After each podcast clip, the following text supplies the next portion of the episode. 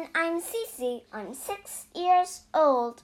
Welcome to the wonderful world of reading. In this, I can read Wake Up Sun. 大家好，我叫夏西西，我今年六岁。今天为大家讲的故事叫 Wake Up Sun.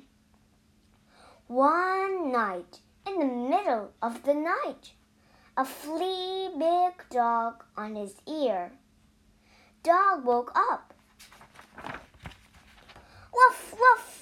said Dog. It must be time to get up. Pig woke up too. Oink, oink, said Pig. Be quiet.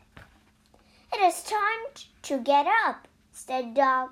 No, it is not, said Pig. The sun is not up. Where can the sun be? asked Dog. Maybe it fell in the well, said Pig.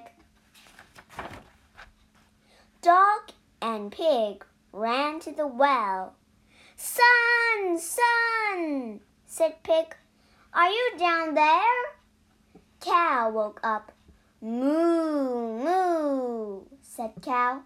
What are you doing? We are looking for the sun, said Pig. Maybe the sun is hiding behind the barn, said Cow. Dog, pig, and cow looked behind the barn. Come out, sun, shouted Cow. Chicken woke up. Cluck, cluck, said Chicken. What is wrong? We cannot find the sun, said Cow. Chicken said, Maybe the sun is sleeping late. Then we must wake up the sun, said Dog. All the animals began to yell. Cluck, cluck. Moo, moo. Oink, oink. Woof, woof. Farmer and his wife woke up. There must be a fox in the hen house said Farmer. Farmer ran to the window.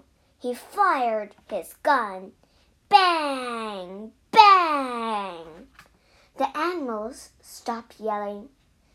It was quiet, but not for long.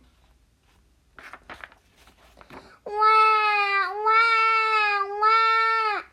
Farmer's baby woke up just as the sun came over the barn. Look, said Dog. Farmer's baby woke the sun. From that day on, Dog always played ball with Farmer's baby. Pig let her chase him and pull his tail.